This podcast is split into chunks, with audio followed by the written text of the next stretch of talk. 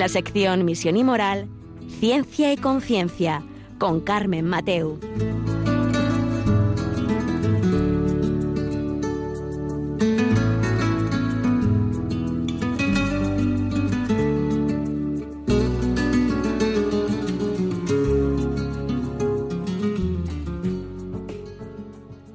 Buenas tardes. Buenas tardes, queridos oyentes. Un mes más. Aquí estamos en Ciencia y Conciencia, un programa que hacemos desde el Observatorio de Bioética de la Universidad Católica de, Valencia. Y hoy vamos a tener un programa eh, muy interesante en que algunos nos, habéis escrito para tratar este tema. Y ese vamos a hacer eh, como hace cuatro meses, justo en abril, hablamos sobre los efectos de la situación de confinamiento, eh, los efectos que tenían algunas personas de ansiedad, de depresión, de mm, problemas incluso alimenticios. Y hoy vamos a hablar de, de, la nueva situación que estamos viviendo, de la situación de incertidumbre que vivimos, cómo la afrontamos, qué efectos tiene y cómo podemos vivir con incertidumbre. Pero además vamos a hablar también sobre un síndrome, el síndrome de la invencibilidad, ¿no? Eh, ¿Lo somos o no lo somos? Eh, para ello, ahora enseguida os paso a presentar a nuestra invitada de hoy.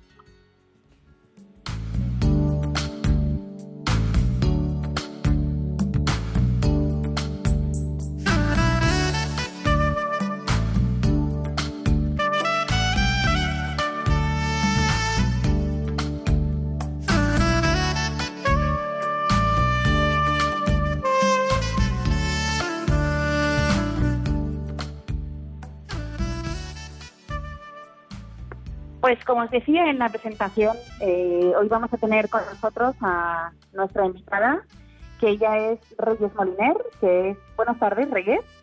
Hola, buenas tardes, Carmen. Ella es vicedecana de Psicología y coordinadora de Psicología en las clínicas de la Universidad Católica de Valencia y con ella fue con la que tuvimos nuestro programa en la que nos explicó pues, todos los efectos que podrían tener pues la situación que vivíamos de confinamiento en ese momento en abril, que se nos ha quedado un poco lejos pero que no llegamos a vivir del todo como vivíamos antes. ¿Verdad, Reyes? Sí, sí, es realmente eh, la situación eh, que arrancó en el mes de marzo y que derivó en, el confinamiento que todos vivimos. Luego, posteriormente, eh, ya a partir de, del mes de mayo, junio, empezamos a salir, pero realmente nuestra vida ha cambiado. Eh, sabemos que tal y como vivíamos hasta, hasta hace unos meses, de momento no podemos, no podemos seguir haciéndolo, nuestros hábitos, nuestras costumbres de alguna manera han tenido que adaptarse o tienen que adaptarse a, la nueva realidad y, de alguna manera esa adaptación pasa por eh, hacer las cosas que podamos hacer siguiendo las, las los cuidados o las precauciones que debemos tener, pero, pero de alguna manera, pues seguir viviendo, ¿no? Hmm. Seguir funcionando. Hmm. Claro, eh, lo que hoy es verdad que seguimos funcionando, como tú dices, y seguimos viviendo, pero en el aire hay como una sensación y bueno, o una realidad que es que se llama incertidumbre. Entonces, eh, explícanos tú como, como psicóloga, o sea, ¿qué significa esa incertidumbre en nuestras vidas? Eh, realmente la incertidumbre forma parte de la vida de cualquier persona, pues desde, desde los orígenes, ¿no? Eh, el, no saber qué va a pasar o lo que la vida nos va a deparar eh, es algo que va unido intrínsecamente al hecho de, del vivir, ¿no? es cierto que, que el ser humano en general eh, y más en estos, mm, pues en, el, mundo occidental, pues llevamos mala incertidumbre porque eh, de alguna manera eh, socialmente está aceptada esa idea de tener todo bajo control, la necesidad mm. de tener todo planificado, de anticiparme a lo que pueda pasar, etcétera, ¿no? Entonces, esa necesidad de, de control, de y también un poco la idea de eh, asumir que eh, de alguna manera las cosas nos han de ir mm, bien, ¿no? Tenemos, asumimos que en nuestra vida pues debe, debe ser un una sucesión de acontecimientos que de alguna manera, en la medida en que entendemos que son los que corresponden, los que tocan, pues vamos mm. funcionando, ¿no?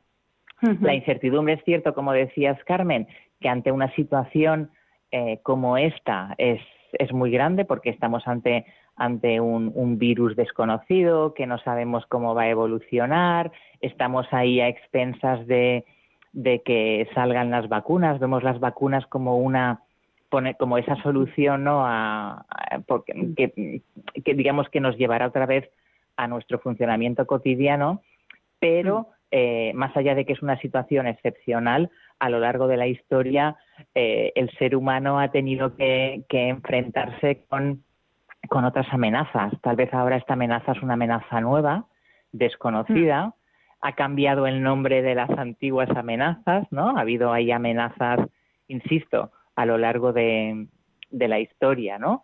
Y ha cambiado de nombre, pero también, eh, y desde un planteamiento no catastrófico, ¿no? Sino de alguna manera, eh, sino sin dejar de ser realistas, obviamente, hmm. y saber lo que, lo que, con lo que, ah, pues con una situación complicada a la que nos enfrentamos todos, el ser humano es mucho más fuerte de lo que nos pensamos y todos eh, en otros momentos de la historia y también en este momento las personas a las que nos toca vivir esto, eh, también eh, nos hemos enfrentado tal vez a otras situaciones donde hemos tenido que manejar de alguna manera incertidumbres o problemas y todos de alguna manera o contamos con podemos contar con recursos o herramientas ¿no?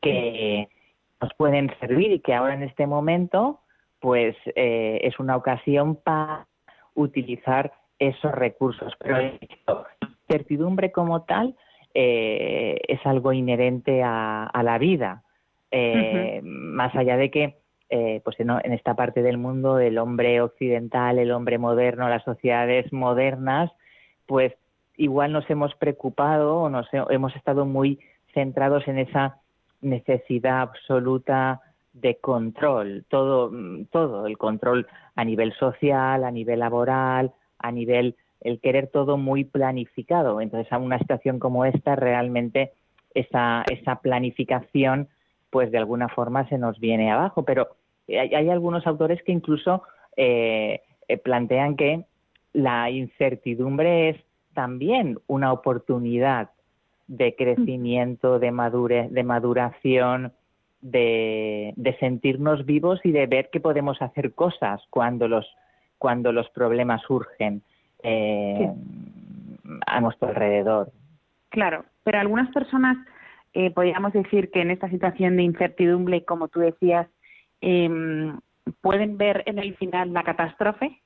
O sea, les lleva a tener un planteamiento catastrófico eh, evidentemente, más allá de esta situación, nos encontramos con, con personas que por su forma de ser, por eh, su personalidad, eh, pues tienden a catastrofizar no solo esto, sino cualquier acontecimiento, cualquier situación en su vida. Incluso hay personas que, sin motivos para ello, eh, siempre se ponen en lo peor. Mm. Pues, mm, no sé, aunque no haya motivos para preocuparme por mi futuro laboral, y si ahora mi empresa fuera mal y a lo mejor no hay ningún indicador que, que esto lo, que lo refleje, pero sí que eh, estas, aquellas personas que tienden a, a presentar esas preocupaciones excesivas, no justificadas, que tienden a estar prácticamente en alarma ante todo, ¿no? Porque cualquier cosa que ocurre es interpretada de forma catastrófica o alarmante, pues imagínate que en una situación como esta, pues el nivel de catastrofización, de pesimismo, eh, de preocupación, pues qué duda cabe que, que, es mayor que de lo que consideraríamos una preocupación normal, ¿no? Dadas las mm. circunstancias. Aquellas personas que, que, que no presentan ese patrón de, esa preocupación, de esa hipervigilancia, todo lo que ocurre, de ese siempre ponerme en lo peor, pensar muy en negativo, pues que duda cabe que esta situación, aun generándoles malestar, porque es porque eh, el, malestar estaría justificado, no, no habría el sufrimiento o no habría a lo mejor toda la toda la sintomatología que presentan pues aquellas personas que ya de alguna manera eh, pues son más vulnerables y ya de por sí catastrofizan, son muy negativas, etcétera. Mm. Claro, lo que pasa es que mi, una de mis no preocupaciones, pero sí pensando en este tema es que, o sea, ya estamos eh, pues cinco meses viviendo esta situación. Eh, ahora viene la incertidumbre del otoño y del invierno que, llega, pues el curso escolar, los, los trabajos, los comercios, las empresas, todo esto. Eh, ¿Qué efectos puede tener en las que la, el incertidumbre, la incertidumbre se alarga en el tiempo. Es como que va a vivir con nosotros esta incertidumbre eh, varios meses más, o no sé, no poner tiempo. Hay, hay algunos, eh, ayer oía yo en la radio que se, que se hablaba de contando con, pues eso, ¿no? Con, la aparición y luego la, la, comercialización de la vacuna, la vacunación de la población, pero que mm. hablaban de unos cambios en nuestra vida que podían prolongarse hasta, hasta dos años, ¿no? El tener que ir en mascarilla eh, a todos los sitios con las medidas de higiene, la distancia social, eh, etcétera, pues eso ha venido para quedarse al menos durante algún tiempo. Y, hoy hay un, epidemiólogo que comentaba pues que unos dos años. En ese sentido, a la hora de manejarlo, es asumir que somos frágiles, que no somos superhombres y que y que el sentirnos de momento de esta manera o el tener ciertos miedos, de alguna forma tenemos que aceptarlo, ¿no? Y, ese es el primer paso para poder descubrir otros recursos que tenemos nosotros y que a lo largo de estos meses, bien durante el confinamiento o bien cuando eh, empezamos a, salir, hay que seguir cuidando y, manteniendo. Es decir, hay que anticipar lo justo, ¿no? Que yo creo que eh, más allá de que tenemos que pues, eh, pues eh, ser sensatos. No, no hablo de no, no, hablo de un carpe diem, ¿no? Sino que hablo de, de ese de ese no no más allá de las medidas que que tenemos que seguir tomando.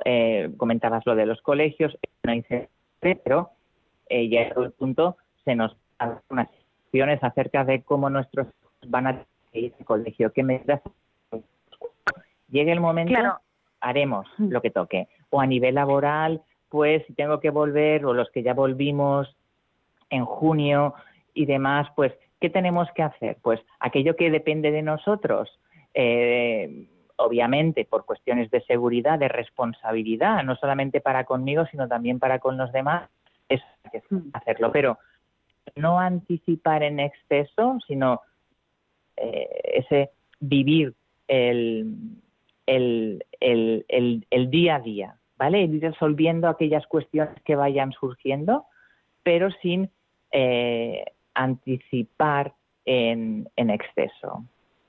Claro, porque em, la incertidumbre al final se va a adueñar, como tú dices, a lo mejor dos años, pero socialmente tú crees que puede tener puede tener efectos adversos en la sociedad esta incertidumbre que podemos vivir a ver, en la medida en que la incertidumbre, la incertidumbre nos tiene que condicionar lo que nos tiene que condicionar, es decir, que ahora se abogue por una distancia social, eh, que tengamos que llevar mascarilla cuando interactuemos, que, eh, que hacemos una, una comida en casa, pues a lo mejor hay que tener en cuenta pues la cantidad de gente que viene a casa, qué medidas de protección mm. tenemos y demás.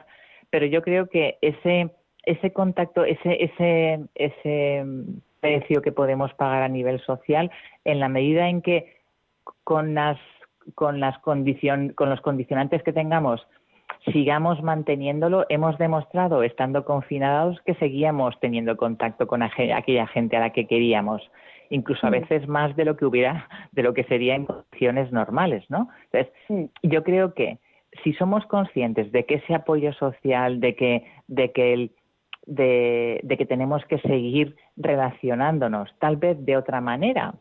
No, afortunadamente no estamos confinados, tal vez de otra manera, pero puedo seguir haciendo yo creo que ese seguir haciéndolo, ese, seguir atendiendo a, a las relaciones eh, familiares, a las relaciones pues con amigos, que son, y así lo ha demostrado también estudios que han surgido, eh, publicado recientemente después del confinamiento, son un factor de protección. No relacionan pero en la medida en que sigamos relacionándonos con los como podamos, viendo y viendo las medidas de seguridad, ese, contacto social no tiene por qué, por qué de, de, recomienda el, cuidar especialmente las relaciones con los demás, el contar a los demás cómo yo me siento en un determinado momento, el ser capaz de expresar mis preocupaciones, obviamente no todo el día, ni que únicamente mi motivo de conversación sean mis miedos, pero expresar, exacto, mis preocupaciones, eh, también es también es bueno. Es decir, bueno, no estar quejándonos constantemente, porque es verdad que, que muchas personas, yo también en muchas ocasiones, soy dada a la queja, ¿no?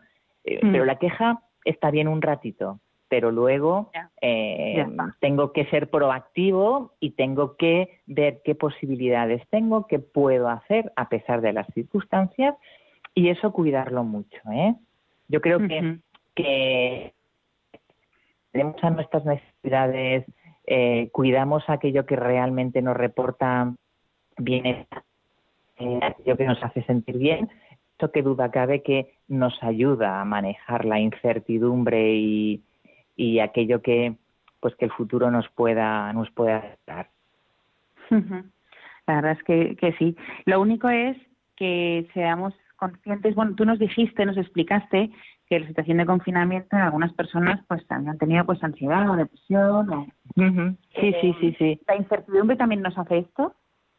Sí, en la medida en que de hecho, de hecho, esas personas que, sin, sin la situación actual, eh, me refiero a personas que, que necesitan tener todo bajo control, que duda cabe que son personas vulnerables y que pueden desarrollar, no solamente por la situación que estamos viviendo ahora, sino eh, en circunstancias que podríamos tildar de normales, también problemas de ansiedad y de, y de estado de ánimo. Y hay estudios que, que reflejan que hay personas que después de esta fase de, confinamiento y demás, habían manifestado pues sintomatología ansiosa, depresiva.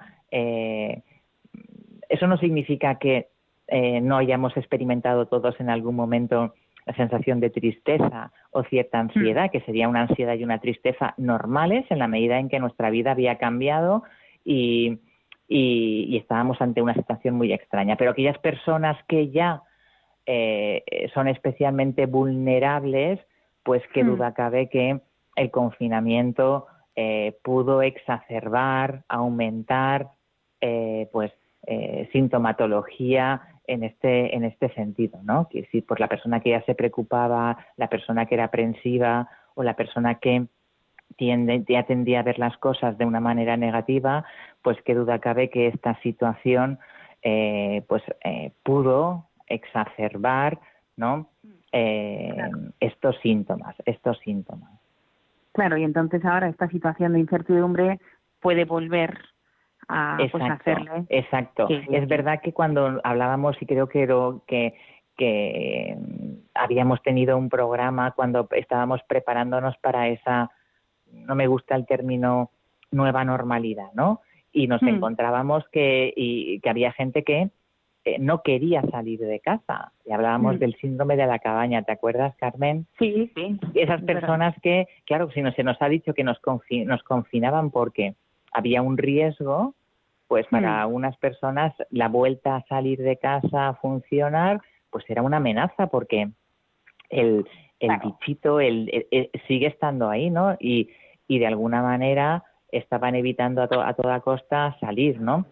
Es mm. cierto que tenemos que hablar de, de, sintomatología, que a lo mejor es una sintomatología que no requiere de una intervención profesional ni de la visita a un psicólogo, pero luego mm. podemos encontrarnos que en la medida en que esa, esa incertidumbre derive en una preocupación ansiosa que abarque todo el día, que le impida a la persona funcionar eh, de forma, entre comillas, normal, que le impida concentrarse, desempeñar su responsabilidad a nivel laboral, a nivel familiar, si hay una sintomatología que está interfiriendo de forma significativa, pues qué duda cabe que eso va a requerir de una, de una intervención psicológica eh, adecuada a esta, a esta persona en la medida en que el malestar es, es muy grande y le, y le interfiere de forma significativa.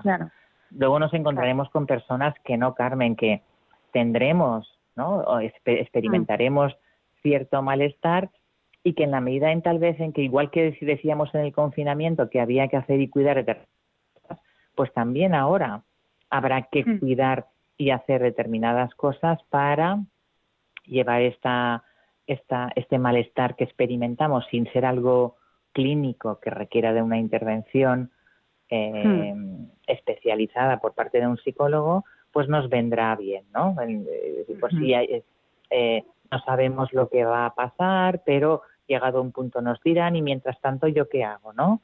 Pues claro. ser proactivo, ¿qué puedo hacer? Atender un poco a, mis necesidades, a las necesidades de la gente que tengo a mi alrededor. Eh, y, y, frente a la sensación de no podemos hacer nada y sentirnos un poco a merced de las circunstancias, hay cosas que sí que dependen de nosotros, ¿no?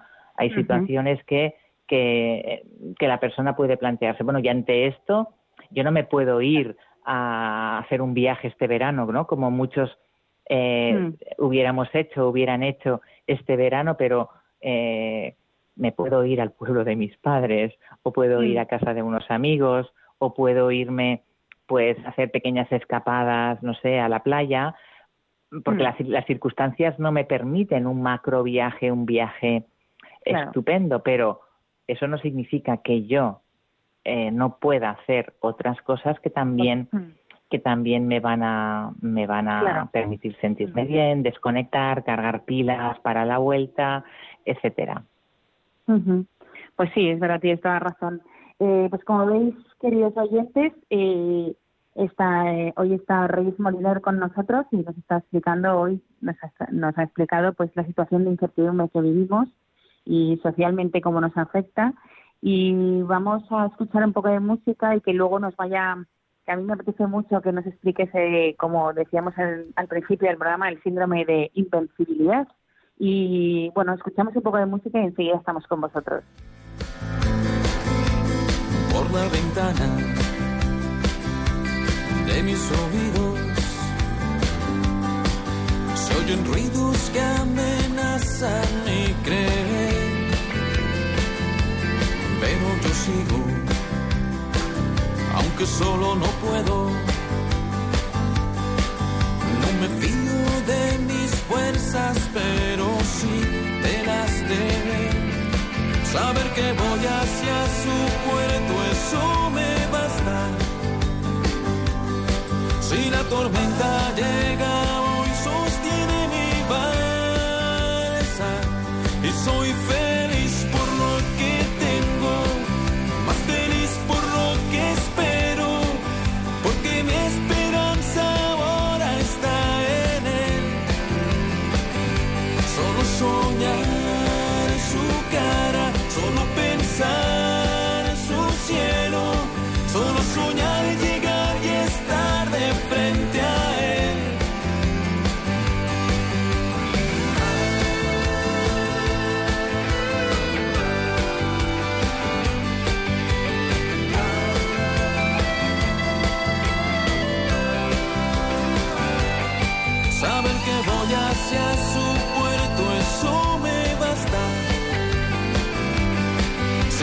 tormenta llega hoy, sostiene mi balsa y soy feliz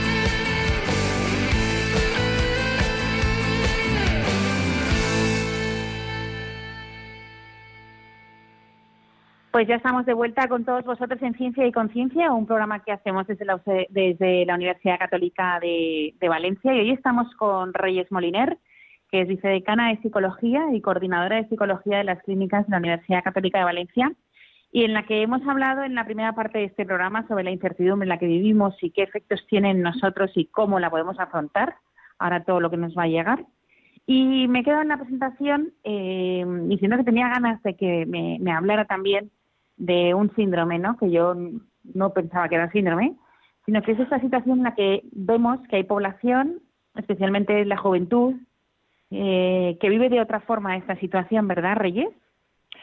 Sí. eh, vemos que, no, pues que a lo mejor no guarda esas medidas o sí, porque real- los rebrotes muchos nos dicen Exacto, de, exacto. de ocio nocturno, ¿no? Exacto. Eh, un poco los, los rebrotes han puesto de manifiesto, ¿no? Que igual eh, partes o determinados, digamos, eh, grupos dentro de la sociedad no estaban tomando esas medidas, ¿no? Que se, se nos decían de, de distancia social, usar la mascarilla, no compartir vasos, no compartir cigarrillos, tapas incluso. Eh, y uno de los colectivos eh, fueron los, los jóvenes, los adolescentes, ¿no?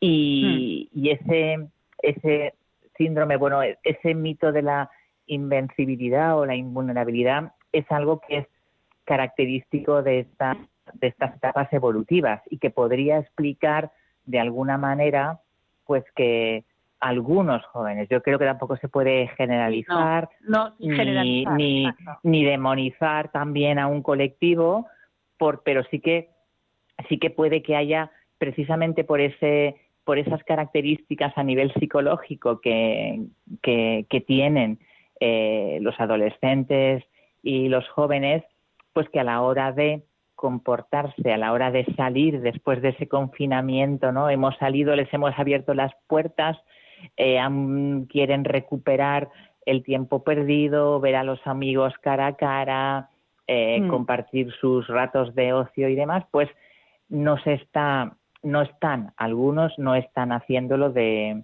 de forma correcta, pero como también hay otros colectivos, porque una parte importante también de los rebrotes, como, como, como sabemos, tienen que ver con, con cuestiones de tipo social, comidas Mm. familiares, comidas de amigos, que también han contribuido a, a que haya a que haya estos rebrotes. Pero sí que es cierto que en el caso de, de los adolescentes y de los jóvenes, eh, precisamente por, por cómo son, por cómo piensan, por cómo se comportan, pues de alguna manera, eh, pues algunos de ellos, ¿no? Pues pueden contribuir a esa a, a esa difusión de la, de, la, de la enfermedad y parte de esa responsabilidad es lo que se denomina en psicología evolutiva el mito de la invencibilidad, es decir, esa sensación que tiene el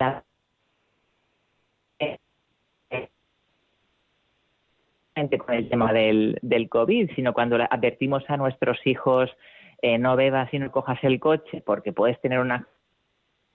Hmm. Ellos creen que eh, eso les pasa a los demás, a ellos no, sí que ellos pueden mm, tomarse algo, coger el coche y controlan cantidad, ¿no? Entonces, ¿cuántas veces les hemos dicho a nuestros hijos, eh, ve con cuidado, que tal? Ay, a mí eso no me va a pasar nunca. Pues es un poco ese, ese, ese mito de la, de la invencibilidad, el sentirse que, que son invulnerables y que aunque a los demás les puedan pasar cosas, a ellos no, ¿no? Como si ellos estuvieran ahí en sentido un poquito protegidos. Esa es una característica típica de la de la de la adolescencia.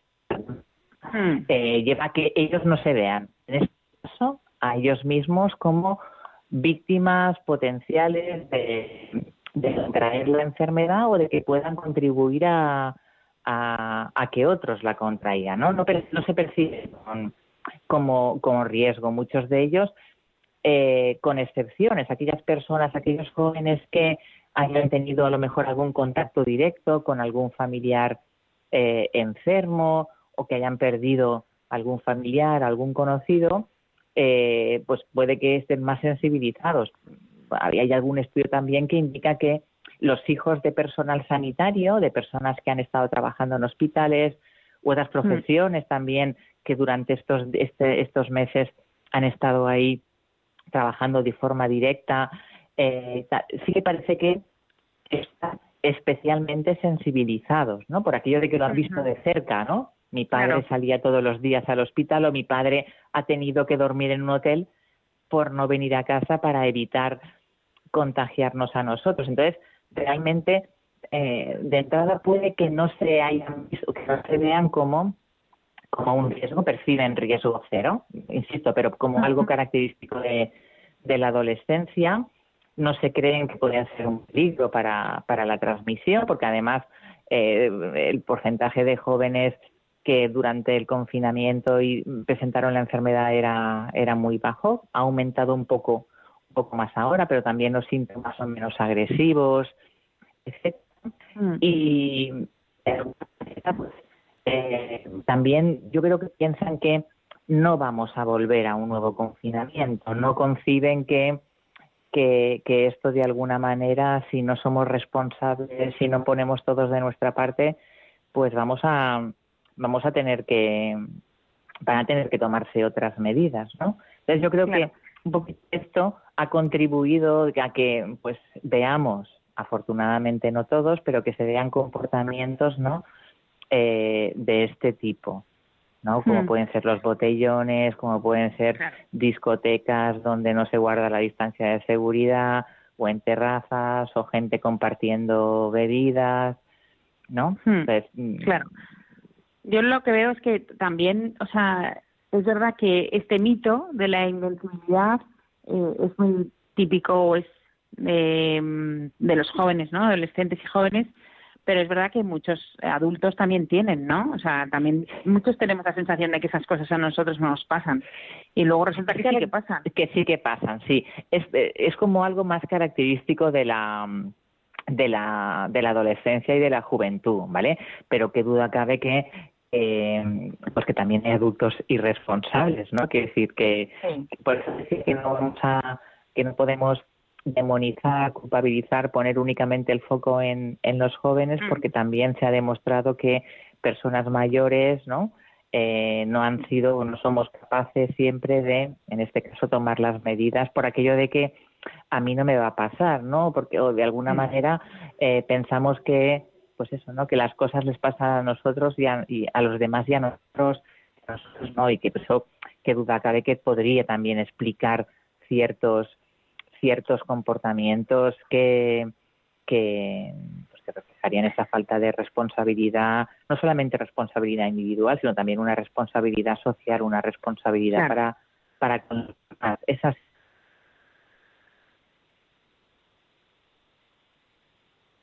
Carmen. Sí. Antoya. Sí. sí, sí.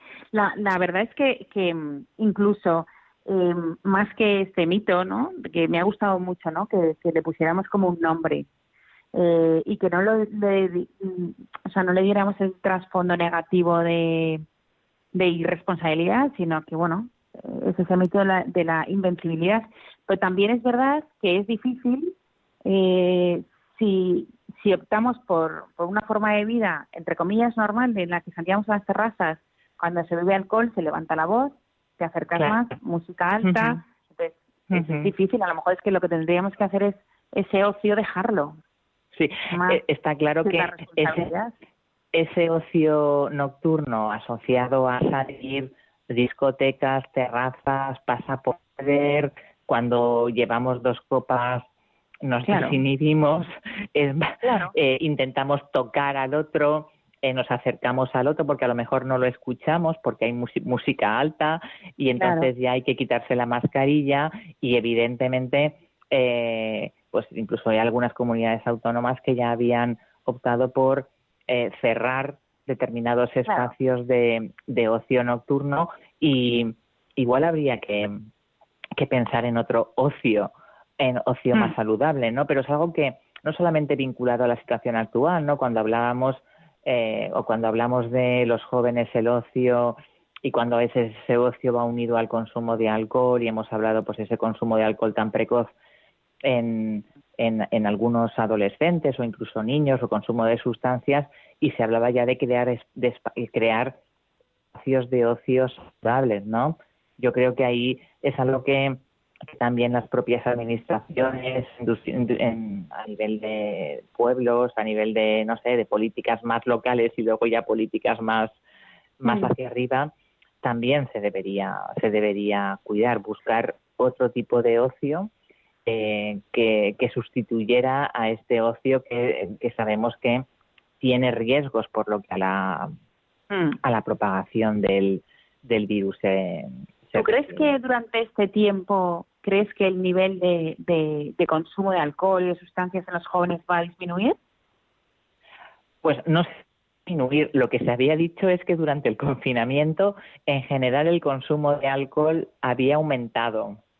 Ah, vaya. Se había, sí, porque a lo mejor la gente no podía salir, pero hacía copio de cervezas o de vino en los, en los supermercados. Habían sido uno de los, de los productos eh, cuyo, cuya venta había aumentado. Y qué duda cabe que aquellas personas que pudieran tener problemas con el consumo de alcohol mm. y más, pues la propia situación de confinamiento podría aumentar, pero también personas con otro tipo de adicciones y ahí y ahí tú has tenido invitados también de nuestra universidad que han hablado de ese tema y que te han comentado eh, qué duda cabe que que, el estar en casa para alguien que juega o hace apuestas deportivas online, pues el hmm. confinamiento le ha permitido disponer de mucho más tiempo para llevar a cabo este tipo de, cuestiones. Qué duda cabe que aquellas personas vulnerables con ciertas conductas de este tipo, incluso el confinamiento ha podido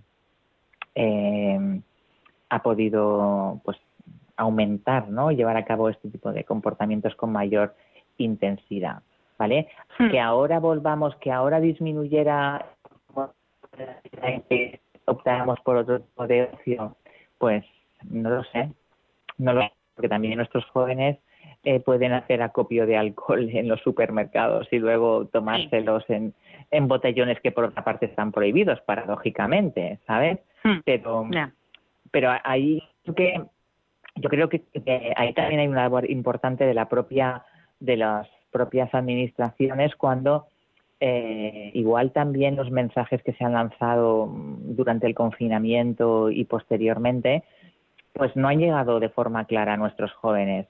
Eh, puede que se, haya percibido que las personas que contraían el COVID eran personas mayores, personas que ya estaban enfermas, eh, hmm. de alguna manera a nivel social, a nivel de los medios de comunicación, se ha, se ha, se ha escondido ¿no? esa realidad del COVID, el sufrimiento, esas imágenes a lo mejor más duras, ¿no? Hemos visto mm, mucha imagen de pues de iniciativas solidarias, todos en el balcón aplaudiendo y tal, pero yo creo que a lo mejor esa, ese mensaje que en concreto deben recibir los jóvenes eh, por lo que les atañe a ellos y que les puede afectar y qué hacer, tal vez no ha existido esos, esos, esos mensajes o esas campañas dirigidas expresamente hacia e, a ellos, como ha ocurrido en otras ocasiones cuando se han hecho campañas dirigidas desde la Dirección General de Tráfico y tú recordarás, Carmen, imágenes hmm. de accidentes, imágenes muy duras de lo que podía pasarle, ¿no? Y, y, en ese momento la controversia, hay que ser tan claros y hay, tienen que ver, pues, pues parece que esos mensajes son efectivos cuando un joven o cuando una persona ha quedado en una silla de ruedas después de un accidente y da testimonio de ello, por ejemplo. Mm. Sí, Entonces, yo eso creo que, su efectividad.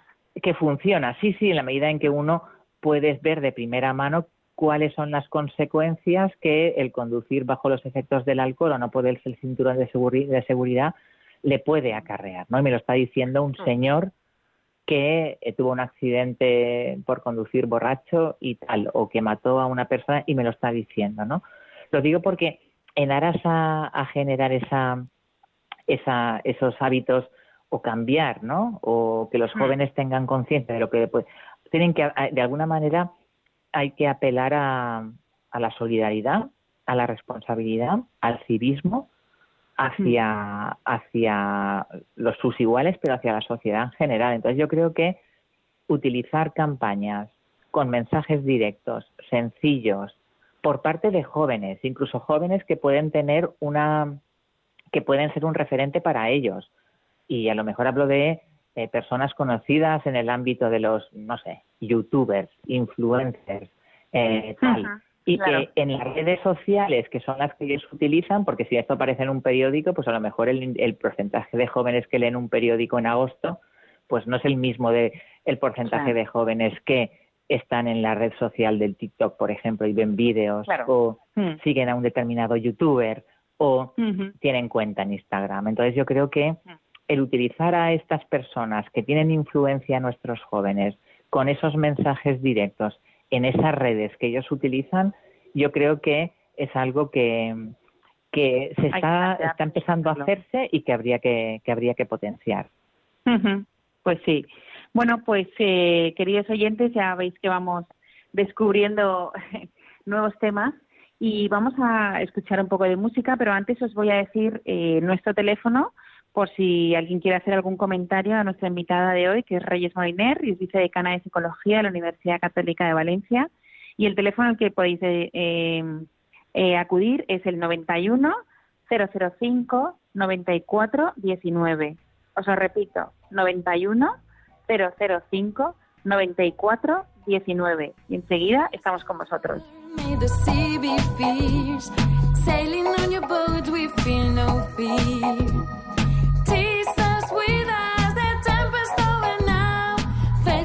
The rock to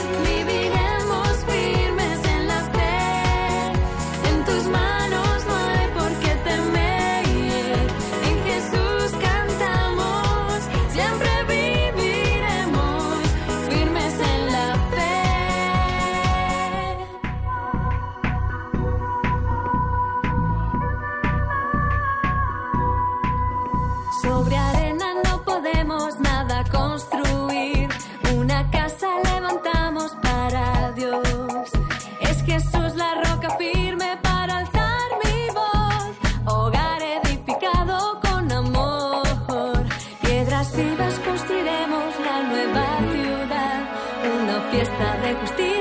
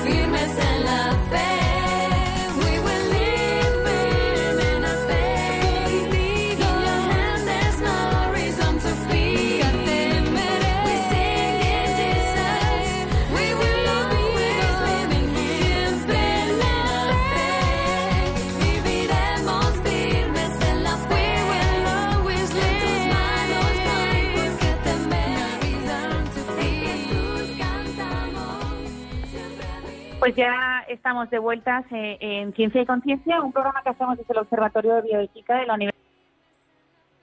Y como os decía antes de, de esta pequeña pausa en la que escuchábamos música, que hemos dado el teléfono para que os pongáis en contacto con nosotros, os lo recuerdo, el 91 005 94 19. Y tenemos una llamada que es Aurora. Sí, Hola, Aurora. sí, sí, dígame. Cuéntanos, ¿qué, Mira, ¿qué es lo que querías decir? Quería decir, eh, porque casi tengo problemas con mis hijos, porque yo vivo, mis hijos viven en la provincia de donde vivo yo, pero como a un kilómetro más o menos, es aquí un pueblo pequeño. Entonces, yo me he propuesto que como voy a hacer 90 años, no salir nada más que lo preciso. Por Sí. la mañana, una hora, más o menos, hora y media, hago la compra con mi hija y aquí la única persona que entra en mi casa es mi hija. No nos damos la mano ni nos tocamos, de así desde lejos hacemos la tontería. Te mando un beso, cielo. Bueno, Sí. pero ellos quieren que yo vaya a comer a su casa un domingo Mm. o cuando quiera. Y yo digo que no me muevo, que son muchos años los que tengo.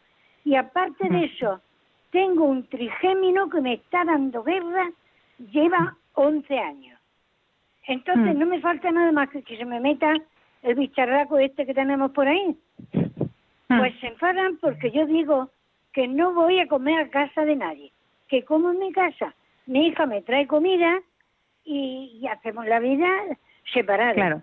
Pero yo mi proyecto es no salir de aquí porque el futuro no lo sabemos. Claro. Muy bien. Llevo Pues razón muchas- y mis, hijos, Totalmente. nietos tienen el más pequeño 33 años. Y claro, salen y entran y, y, y entonces Claro. la abuela, ¿qué pasa? Claro. Pues yo no puedo ir Pues a casa muchas gracias. ajena. Mire, yo no puedo ir a casa ajena a pedir leyes. Pues la única Mm. ley que tengo que tener es yo en mi casa. Pero mi hija se enfada. ¿Qué Mm. hago yo? Ujú. Pues muchas gracias, Aurora. Y ahora enseguida le vamos a Gracias. dar una respuesta. Ahora enseguida. Muchas gracias. Cuéntanos, Reyes, ¿qué le Vale. dirías a esta señora? Es verdad que Aurora, por la edad que tiene, y, y no sabemos si a lo mejor también está delicada, constituiría un grupo de riesgo, ¿vale? Que hay que cuidarse especialmente a la hora de, de, de interactuar con, con los demás. Entonces, es Mm. cierto y es comprensible que ella pues limite sus salidas por aquello que nos comentaba de que sus nietos son mayores, salen y tal, con lo cual la posibilidad de que se muevan en un entorno que, eh, que, que les, que les haga vulnerables a contraer la enfermedad en la medida en que estuvieran con la abuelita, que duda cabe que, que podría a lo mejor pues o sería sería un, un posible un pos- posible riesgo. Yo creo que hay que aplicar también el sentido común y la sensatez, ¿vale? Agustina Sí. nos decía que hace cosas que hace bien, quiero decir, no está encerrada en casa todo el día. Ella sale por la Ah. mañana, se va a hacer la compra, se va, no sé si incluso tiene alguna, alguna, entonces, eso es verdad que lo tiene que cuidar y luego lo que sea ir a comer a casa de los de los hijos en la medida en que eh, no hubiera riesgo, ¿vale? Pues lo podría hacer, pero si ya no controla, pues dónde Claro, han ido, qué han hecho, exacto, exacto. Es Pero el no ir a comer no significa que no puedan a lo mejor ir a verla o hablar por teléfono con ella o, Mm. Claro, claro. o asomarse en la calle y estar guardando una distancia Mm. ya con la con la mascarilla y los demás sí, pero sí que es cierto que con aquellas personas que son especialmente vulnerables, grupos de riesgo por ser personas mayores que tendrán que pueden tener alguna enfermedad crónica, problemas de Claro. salud, el, el, el, el celo ha de, ha de ser mayor, pero Pues, contando, mm. contando con las medidas de seguridad, yo creo que Aurora hace bien en salir, hacer la compra todos los días, eh, seguro que tomará las medidas de, de seguridad que, que son las adecuadas, pero eso no la lleva a quedarse encerrada en casa. Claro. El tema de las comidas y reuniones familiares, es verdad que ahí hay cosas que ya no podemos controlar, pero, pero eso no le impide a lo mejor hablar con sus hijos por teléfono o que vengan a verla aunque no estemos Mm. todos reunidos al, al de una paella comiendo. Hmm. ¿Vale? Pues Es mira, así, antes de que, de que antes de que termine el programa tenemos otra llamada, que es Mari Carmen de Tenerife. Mari Carmen. Bueno, pues seguimos en el en el programa. Eh, Reyes, ya has visto que el tema pues preocupa a las personas. Al final eh, tenemos que mm, pues no caer en esta invencibilidad, ¿no? De la que hemos hablado, ¿verdad? Y saber gestionar la, incertidumbre. Exacto, y que todos, eh, en la medida de nuestras posibilidades y atendiendo a nuestra situación, debemos mantener y seguir las, las, las indicaciones que se nos dan. Es verdad que la distancia social eh, realmente es complicada, por ejemplo, en un colectivo como los adolescentes o los jóvenes, ¿no? Y para ellos es importante esa conexión que durante el confinamiento han tenido a través de las redes sociales y que ahora en cuanto se nos abrieron las puertas, pues salimos todos ya, pero ya no solo los jóvenes, todo el mundo desbocados a ocupar Mm. terrazas y de... ¿no? Ah, porque eh, nos apetecía recuperar no ese contacto ese contacto social. Pero pero desde la responsabilidad y yo creo que también ahí eh, las familias tienen un papel importante. Quiero decir que que eh, si los padres siempre somos un modelo no Eh, para nuestros hijos a la hora de generar una serie de, de valores de hábitos y demás aquí también. Quiero decir yo creo que que debemos eh, predicar con, con el ejemplo, ¿no? Y, y a lo mejor los adultos no siempre somos ese ejemplo de, de responsabilidad que en otras o en estas circunstancias, ¿no? Eh, tenemos que tenemos que dar a nuestros hijos. Y ahí la familia sigue jugando un, un papel eh, determinante. No le puedo decir a mi hijo que no comparta un vaso en, en una discoteca o en una terraza y a lo mejor en mi casa hacer una barbacoa que vengan tal y no tomar las medidas de seguridad también pertinentes. Entonces yo creo que eh, el ejemplo que le podamos, que pueda, la coherencia que como padres debemos, debemos dar eso, también es, es, es necesaria a la hora de generar en, en los jóvenes, en los adolescentes, esos hábitos que ahora hay que seguir para, para evitar bien contraer Pues- la enfermedad o contribuir a que se expanda. Nos queda un minuto de programa y sí que tenemos a Mari Carmen de Tenerife. Hola, Mari Carmen. Buenos días. Hola, buenos días. Nos queda un minuto de programa. Díganos tu comentario. Yo oigo, yo oigo el programa, lo oigo por mediodía y lo oigo también Rosario por las tardes. Gracias. Muy bien. Entonces ¿Tiene me que encanta el programa de Radio María. Muy bien, pues muchas gracias. Muchas gracias por estar con nosotros y habernos llamado. Pues, na- Reyes, em, nada, eh, yo creo que hemos llegado al final de, de nuestro programa. Eh. Muchas gracias por hablarnos de, de esta incertidumbre y darnos los, le- pues la vuelta, ¿no? La vuelta a, a la situación en la que vivimos, ¿no? De la incertidumbre pasar a la responsabilidad y, y a saber vivir, ¿no? La incertidumbre, a saber vivirla y, y a unir, no sé si quedarnos más en casa, pero sí, bueno, más estar con los nuestros, ¿no? Yo creo que es estar con los nuestros, rodearnos de los nuestros, amigos, familia, compartir esos espacios desde, desde las conductas de seguridad que debemos, que debemos mm, tomar, eh, intentar ser proactivos ante los Mm. problemas, ver qué es lo que depende de nosotros y ahí sí que eh, tomar decisiones, hacer cosas y eh, preocuparnos en aquello que realmente merece la pena, no estar eh, no estar preocupándonos, no ese, ese- esa preocupación que no nos lleva a nada. Las preocupaciones deben ser realistas y en aquellos casos que la persona se sienta desbordada y la interferencia, como decíamos antes, en su vida cotidiana por las preocupaciones, por la tristeza, por la ansiedad es muy alta, pues ya buscar una ayuda profesional eh, para, para aprender a manejar todo esto. Pues muchas gracias una vez más, Reyes, por estar con nosotros en directo aquí en Ciencia y Conciencia. Nada, un placer, Y- Carmen, como siempre, nada, hablar con hablar sabes. contigo. Gracias. Y ya sabes que en estos tiempos que bueno que nos van a venir contaremos contigo para que nuestros oyentes sepan un poco más afrontar el día a día.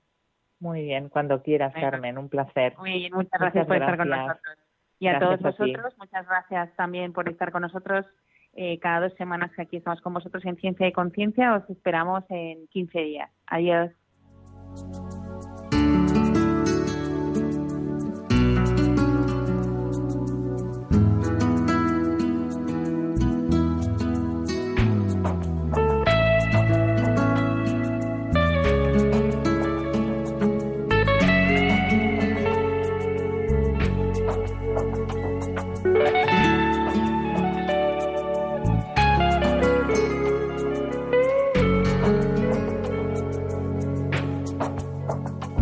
Escuchado Ciencia y Conciencia, un programa dirigido por Carmen Mateu.